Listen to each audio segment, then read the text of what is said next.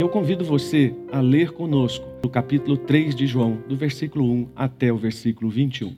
Diz a palavra: Havia um fariseu chamado Nicodemos, líder religioso entre os judeus.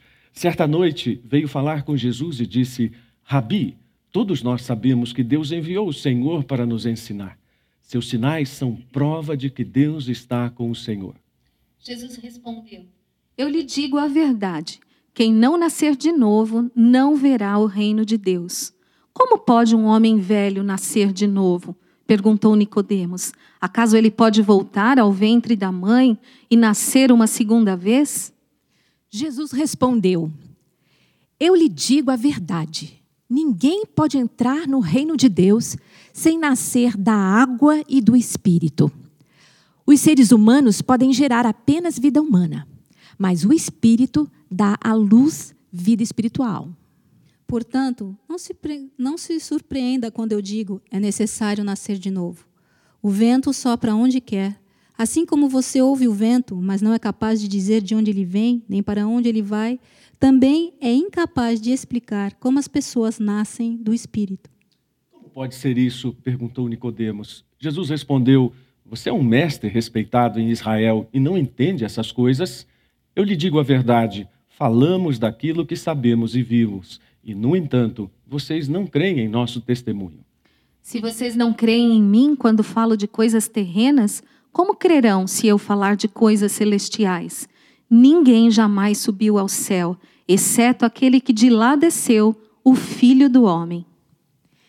E como Moisés, no deserto, levantou a serpente de bronze em uma estaca, também é necessário que o Filho do Homem seja levantado para que todo o que nele crer tenha a vida eterna. Porque Deus amou tanto o mundo que deu seu Filho único, para que todo o que nele crer não pereça, mas tenha a vida eterna. Deus enviou seu Filho ao mundo não para condenar o mundo, mas para salvá-lo por meio dele. Não há condenação alguma para quem crê nele, mas quem não crê nele já está condenado por não crer no Filho único de Deus. E a condenação se baseia nisto a luz de Deus veio ao mundo, mas as pessoas amaram mais a escuridão que a luz, porque seus atos eram maus. Quem pratica o mal odeia a luz e não se aproxima dela, pois teme que seus pecados sejam expostos. Mas quem pratica a verdade se aproxima da luz, para que outros vejam que ele faz a vontade de Deus. Um homem bem simples participava de uma audiência judicial. E num determinado momento, o juiz se dirigiu a ele para explicar o que estava acontecendo no processo. E o juiz disse então àquele homem simples: O senhor sabe a diferença entre pessoa física e pessoa jurídica? E ele disse: Sei sim, doutor. Pessoa física, alguém assim, simplesinho, humilde como eu. Pessoa jurídica, alguém importante, assim como o senhor. Toda vez que eu me lembro disso, eu fico pensando como nós precisamos destas distinções, não é mesmo? É verdade, nós somos diferentes, mas nós precisamos nos sentir diferentes também para nos sentirmos superiores ou inferiores aos outros. Na verdade, nós temos uma enorme dificuldade para lidar com a igualdade. A discriminação é uma das coisas tão antigas quanto a própria humanidade. Isso não era diferente no tempo de Jesus. Eu não sei dizer se era pior ou melhor, mas talvez fosse pior por causa de todo o aparato da religião sobre aquilo. Fariseus e essênios, por exemplo, acreditavam piamente que aquelas pessoas que eles excluíram da sociedade também estavam excluídos do reino de Deus. Então, cegos, aleijados, surdos, mudos, leprosos, todas estas pessoas estavam fora do reino de Deus porque eram imperfeitas, mas eles eram perfeitos. É triste pensar que muitas dessas discriminações, mesmo depois do cristianismo, continuaram sendo feitas com bases nas Escrituras. A própria escravidão, uma das páginas mais tristes da história da humanidade, foi respaldada por muitos irmãos nossos que enxergaram na Bíblia razões para diferenciar pessoas e dominá-las da forma mais cruel. Algumas viram na Bíblia que a escravidão era fruto do pecado de Adão e Eva, mas é interessante pensar né, que só era para os escravos. Outros enxergaram neles uma descendência de Caim e, portanto, uma maldição divina sobre eles por causa do sinal na pele, que seria a cor da sua pele. Outros ainda pensaram que eles, como descendentes de Cã, filho de Noé, estariam amaldiçoados. Você vê quantos desvios e quantos estratagemas para dizer que alguns são superiores que outros. E o que é pior, alguns querendo usar Jesus para isso. Muitas pessoas que foram a Jesus tiveram essa motivação. Um dos textos que narra isso está lá em Lucas, no capítulo 12, que fala de um, um, jovem que gritou da multidão e disse: Ei, mestre, por favor, diga a seu irmão que divida comigo a herança do meu pai. Ah, qualquer um de nós que fosse Jesus olharia para esse rapaz e diria: dá licença, meu. Você está achando que eu sou o quê? Juiz, advogado? Mas essa é a motivação que tínhamos, aliás, que temos não apenas na realidade histórica dos judeus que aguardavam o Messias, mas não creram na identidade de Jesus. Que vemos hoje em nós. Queremos Jesus, mas não queremos o tipo de reino que ele anuncia e nem mesmo o estilo de vida que ele propõe. Nós precisamos pensar seriamente nesta manhã que seguir Jesus implica em abandonar orgulhos, privilégios, crenças e sermos confrontados com a mudança radical de vida que ele quer operar em nós. Não pelos nossos esforços, pelas nossas capacidades, mas pelo Espírito de Deus que vem agindo em nós. E o entendimento deste texto que nós lemos começa no final do capítulo 2 quando João diz que muitas pessoas que viram o que Jesus fez em Jerusalém na Páscoa creram neles. Possivelmente uma dessas pessoas foi Nicodemos. E o apóstolo João começa aqui a narrar agora diversas conversas, onze para ser mais exato. Diálogos que Jesus estabeleceu com as pessoas as mais diferentes. Algumas que responderam positivamente ao Senhor e Nicodemos é a primeira dessa narrativa. Isso nos faz pensar seriamente sobre que tipo de gente está buscando a Jesus. É uma pergunta pertinente nos nossos dias, porque nós estamos sendo toda hora confrontando, confrontados com o conceito, se transformou num conceito de que gente inteligente não pensa nas coisas de Deus, ou não tem tempo para isso. Isso é muito triste, mas na verdade essa tem sido uma, uma realidade que tem dominado a nossa sociedade tão secularizada e que deifica o dinheiro, o governo e a ciência, como eu mencionei alguns domingos atrás.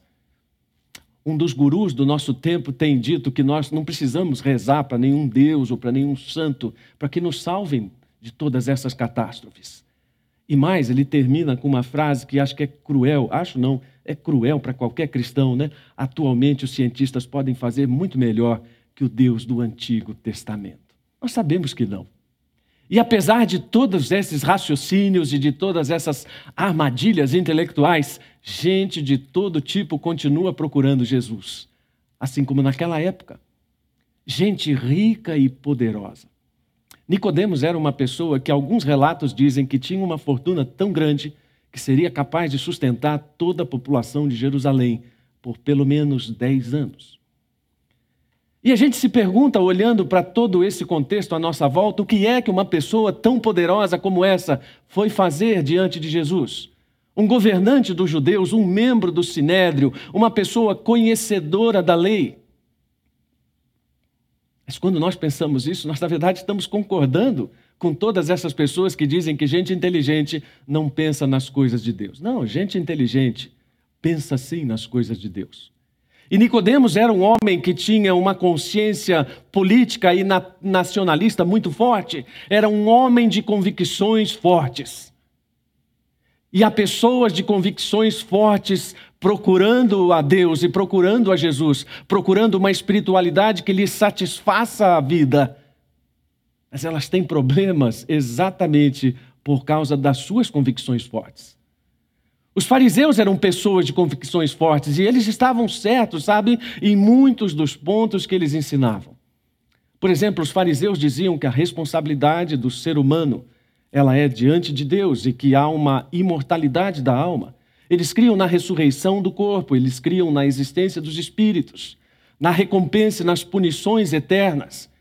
E eles produziram gente fantástica como Gamaliel, Paulo, o historiador Joséfo, mas eles cometeram um erro absurdo e trágico.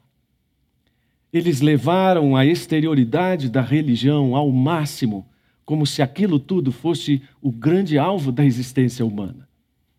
Para você ter uma ideia, eles criaram tantas regras a respeito da observância do sábado que eles diziam coisas do tipo como uma mulher no sábado não poderia se olhar no espelho, pois ela poderia ver um cabelo grisalho e ser tentada a arrancá-la ou arrancá-lo.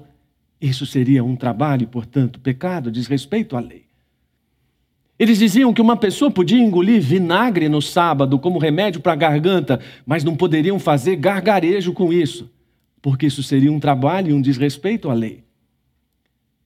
E um dos exageros maiores Qualquer pessoa poderia comer um ovo posto por uma galinha no sábado, desde que houvesse a intenção de matar essa galinha. Que difícil, não é? Pois é. Gente religiosa também procurava Jesus. Com todos os seus exageros, tanto quanto gente simples e humilde que fez de tudo para falar com Jesus. Quando nós não temos uma ideia de como as coisas aconteciam na sociedade antiga, nós não conseguimos imaginar o drama que era para muitas pessoas se aproximarem das autoridades e especialmente de Jesus. Não porque Jesus fosse difícil como as autoridades, mas, por exemplo, aquela parábola que Jesus conta da viúva que importunava um juiz não é que essa viúva fosse ao gabinete do juiz. Os juízes se reuniam todos num determinado lugar à porta da cidade e uma verdadeira multidão se formava à volta deles. De tal forma que as pessoas mais humildes ficavam para trás e não conseguiam nunca chegar aos juízes. Elas não tinham intermediação, elas não tinham advogados, então elas ficavam ali gritando e acenando na esperança de que alguém as atendesse. Por isso que nós vemos tantos relatos no Evangelho de pessoas fazendo de tudo para furar a multidão e tocar em Jesus, gritando para Jesus. Elas refletiam o tipo de realidade que tornava as autoridades inacessíveis às pessoas mais humildes. Ou seja, gente de todo tipo. Eu não disse toda gente, mas gente de todo tipo procurou Jesus e continua procurando. Alguns de uma forma mais discreta, é óbvio. Há pessoas com grande poder, com grandes fortunas no mundo, buscando a Deus e se voltando para Ele. Nem sempre elas estão aqui conosco, nas igrejas, nas reuniões presenciais, mas isso não diminui o interesse delas por Jesus, muito menos a necessidade. Mas a nossa pergunta é: o que essas pessoas estão procurando em Jesus? O que elas esperam de Jesus? E muitas pessoas diriam: ah, isso é fácil, elas esperam a solução dos problemas.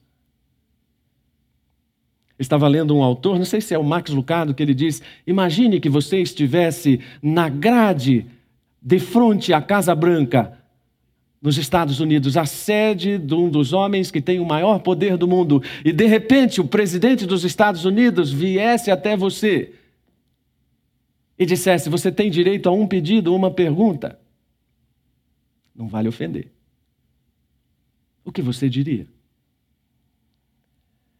Mais ou menos o que acontecia com as pessoas em relação a Jesus, elas tinham pequenas oportunidades e esperavam grandes coisas. Esperavam, por exemplo, que Jesus dissesse algumas coisas a respeito delas próprias. Natanael disse: Encontramos um homem, ou melhor, os discípulos disseram a Natanael: Encontramos um homem que nos falou tudo a respeito de nós. Esperamos que Deus se expresse a nós como a mais alta expressão da divindade. No caso dos judeus, como o Messias. E certamente Nicodemos foi influenciado por tudo o que ele havia visto e ouvido. Lá no livro de João também, no capítulo 1, há um relato de que os fariseus mandaram algumas pessoas perguntar para João Batista quem ele era. E essas pessoas voltaram com um relato de João dizendo: Eu não sou o Cristo. Mas depois de mim vem alguém que será do qual eu não sou digno de desarmar desamarrar as suas sandálias. Provavelmente essas pessoas voltaram até Nicodemos para dar esse relato, e ele então ficou mais impressionado e buscou a Jesus certamente na expectativa de saber o que, que estava acontecendo com as promessas de Deus e se Jesus era mesmo o Messias tão aguardado. Estou dizendo tudo isso para mostrar como alguns contextos podem ser mais elucidativos para que nós saibamos o que, que realmente o texto quer nos ensinar.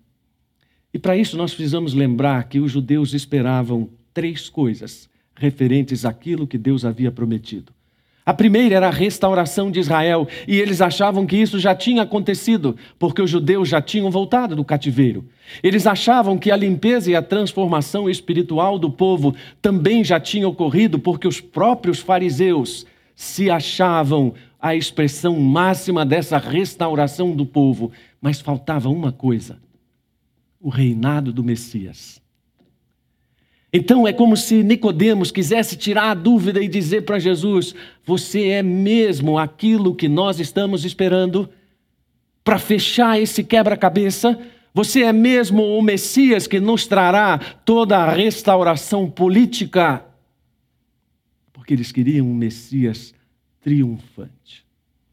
E então vem uma segunda pergunta: o que Jesus apresenta para quem o busca? Pequeno spoiler, pode ser uma decepção. Uma decepção para quem espera tudo aquilo que eu mencionei. E no caso deste diálogo não é diferente, porque parece que a pergunta de Nicodemos não faz o menor sentido com a resposta.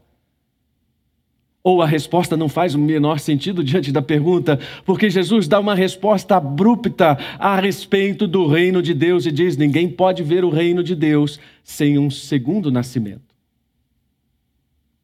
Uma das coisas que nós temos esquecido como pessoas que acreditam em Deus, pessoas que acreditam em Jesus, é que a mensagem de Jesus é sobre o reino. Mas nós preferimos particularizar isso e abordar apenas uma dimensão Vejam bem, vou usar com cuidado a palavra menor. Não é que seja uma dimensão menor, mas é uma parte de toda essa estrutura que é a salvação. Por isso é natural que agora toda a atenção de Jesus se volte para o reino, porque ele próprio diz: o reino chegou. E nós também deveríamos estar pregando o reino. Afinal de contas, ele é o cumprimento de tudo aquilo que nós lemos na revelação do Antigo Testamento. E embora o Antigo Testamento não use a expressão reino de Deus, ele vem nos dizendo que Deus não apenas é rei, mas ele vai se tornar rei, ele vai manifestar sua soberania sobre o mundo, sobre as nações. E por várias vezes nos últimos domingos nós usamos a expressão de que Jesus entrou na história para triunfar sobre o mal e promover essa libertação e impressionar os homens a respeito da importância de vivermos o presente de olho no futuro. É um resumo maior, dá para entender isso? Resumo maior da resposta de Jesus? Uma explicação simples para dizer aquilo que os estudiosos mostram como um consenso. O reino de Deus tem um sentido verdadeiro, tanto para o presente quanto para o futuro. Ah, essa é uma resposta também que evita todas aquelas confusões, não é? Ah, tem gente que gostaria tanto de me ver aqui tomar uma posição a respeito disso. Lamento, não vou tomar. Quando se trata de anunciar o reino, eu sempre procuro um caminho que reúna as verdades que são inconfundíveis e incontestáveis daquilo que a Bíblia fala sobre o reino. E eu prefiro pensar que tudo aquilo que Deus nos prometeu a respeito do reino está cumprido naquilo que Jesus disse. Será um reino de justiça. Será um reino onde uma nova vida vai caracterizar todos aqueles que fazem parte do reino. Então, é claro que é um, um, grande plano onde Deus tem em mente não apenas renovar pessoas, mas renovar o mundo. É um grande plano onde aquilo que Deus está anunciando está predito lá, especialmente em Ezequiel, quando o profeta diz: Eu lhes darei um novo coração e colocarei em vocês um novo espírito. Removerei seu coração de pedra e lhes darei coração de carne. Porei dentro de vocês o meu espírito para que sigam meus decretos e tenham cuidado de obedecer os meus estatutos. Uma das coisas maravilhosas a respeito da mensagem de Jesus e do reino é que ele deixa bem claro que isso não vai ser imposto. As pessoas não serão obrigadas a viver pela lei de Deus. Me chama a atenção quando Jesus diz: Quem quiser vir após mim. E olha, é muito importante dizer isso nessa época que a gente está vivendo, em que muitas pessoas acham que realmente os valores cristãos precisam ser impostos sobre os outros. Vamos impor nossos valores sobre os outros. Não, eu não vejo Jesus fazendo isso. Chegará a hora em que ele consolidará o seu domínio, é claro, mas essa hora não é agora, e eu não sou Jesus. E eu não sou um cavaleiro de Jesus, brandindo a espada por aí, dizendo quem vai seguir ou quem não vai seguir a Jesus.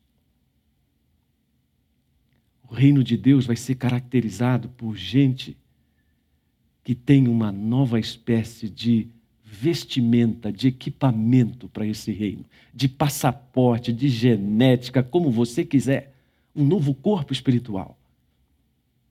E ele é tão bonito por essa voluntariedade ou por esse voluntarismo, vamos dizer, que se espera da decisão, da não interferência nossa nisso, que não seria possível conceber isso de uma forma absolutamente e plenamente humana.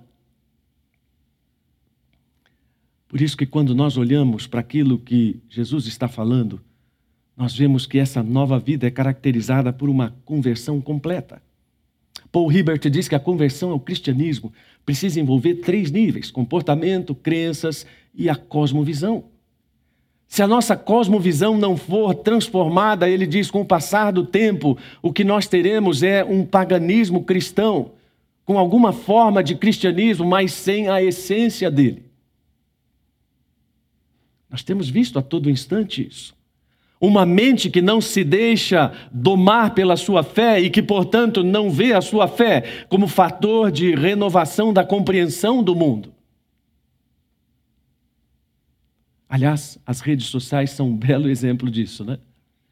Quantos cristãos ali postando coisas e mais coisas que não refletem a visão de alguém com a mentalidade de Cristo. E eu não estou aqui para julgar se o seu post, você que é meu irmão da CB Moema, se o seu post foi ou não apropriado.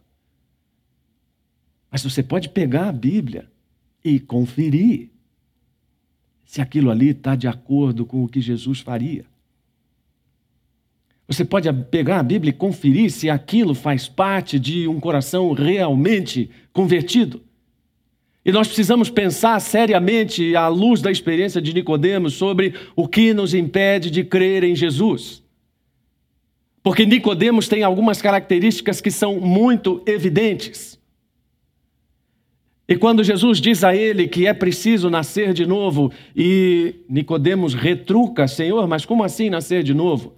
Me perdoem, mas vou contrariar a maior parte dos estudiosos que enxerga nisso uma incompreensão não penso que Nicodemos, um doutor da lei, um homem conhecedor das escrituras, um homem que sabia muito bem que as leis judaicas falavam em novo nascimento para os gentios, não teria entendido o que Jesus falou. Ele entendeu muito bem. O que ele não entendeu foi porque eu Se, Jesus tivesse dito para ele, o gentil deve nascer de novo e se tornar um judeu, Nicodemos teria aplaudido Jesus. Mas como Jesus disse a Nicodemos, você deve nascer de novo, ele diz, eu? Por que eu? Eu sou um judeu piedoso. Não é o que nós fazemos com Deus? Quando nós somos confrontados com a palavra de Deus e Deus nos diz o que fazer, o que devemos mudar, nós dizemos, Senhor, não, eu? Não. Deve ter algum engano. Eu sou uma pessoa muito boa, sou muito gente boa. Aliás, poderíamos até criar uma categoria nova de, de, de cristãos e de pessoas seguidoras a Jesus. Crente, gente boa. Porque é o que nós todos dizemos para Deus: olha, Deus, eu, eu, eu, eu realmente sou uma pessoa que se esforça para fazer a tua vontade. Às vezes dizemos isso por orgulho, às vezes até por humildade, mas há sempre um esforço por merecer. Nós somos marcados por essa ideia do merecimento. Um teólogo diz que esperto foi Barrabás, que recebeu prontamente o que não merecia.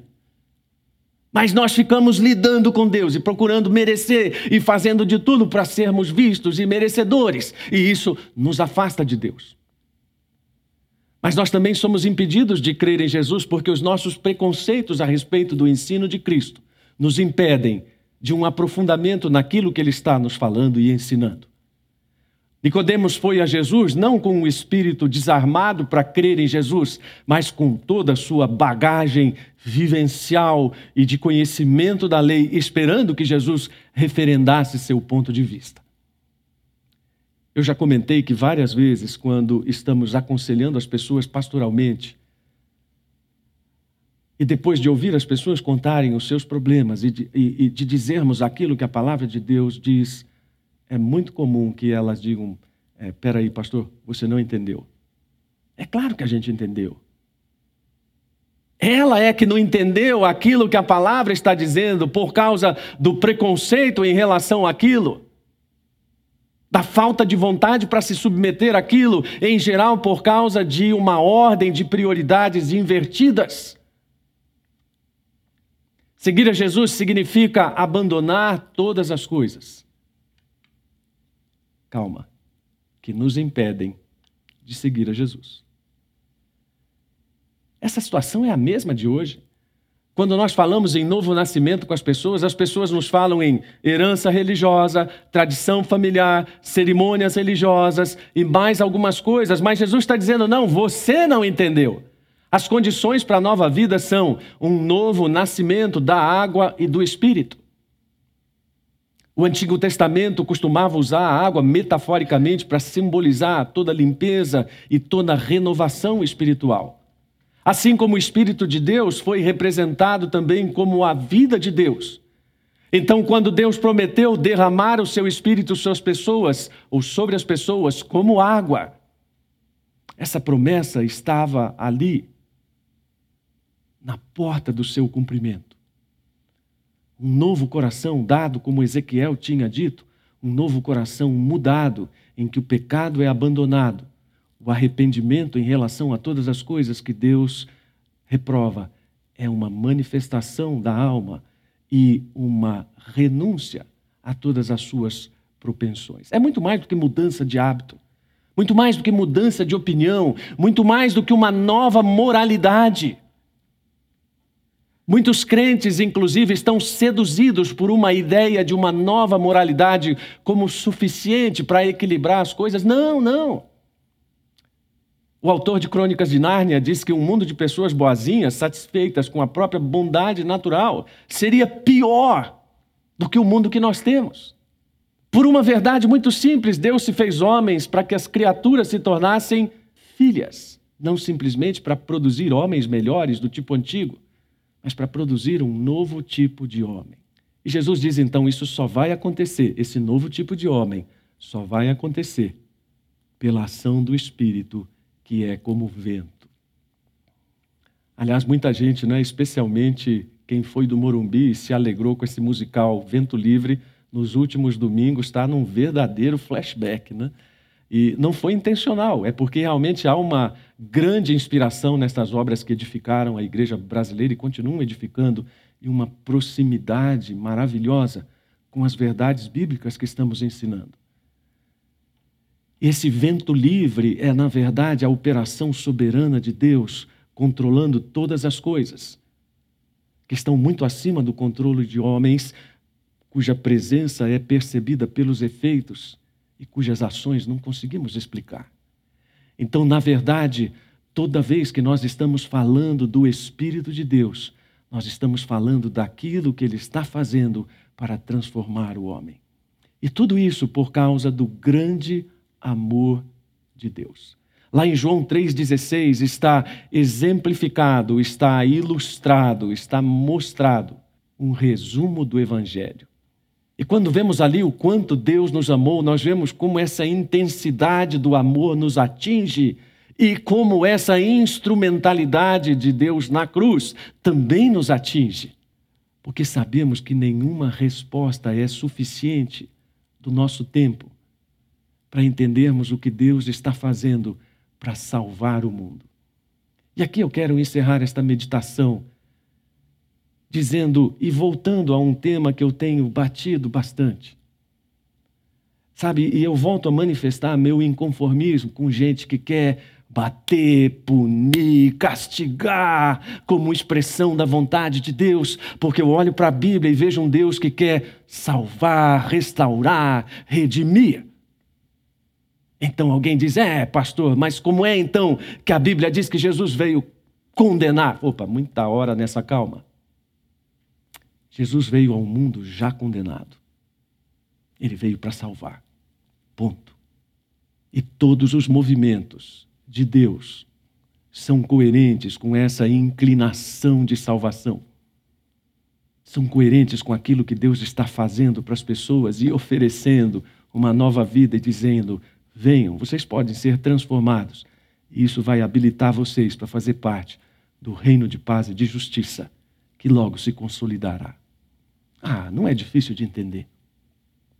Não era difícil para Nicodemos entender.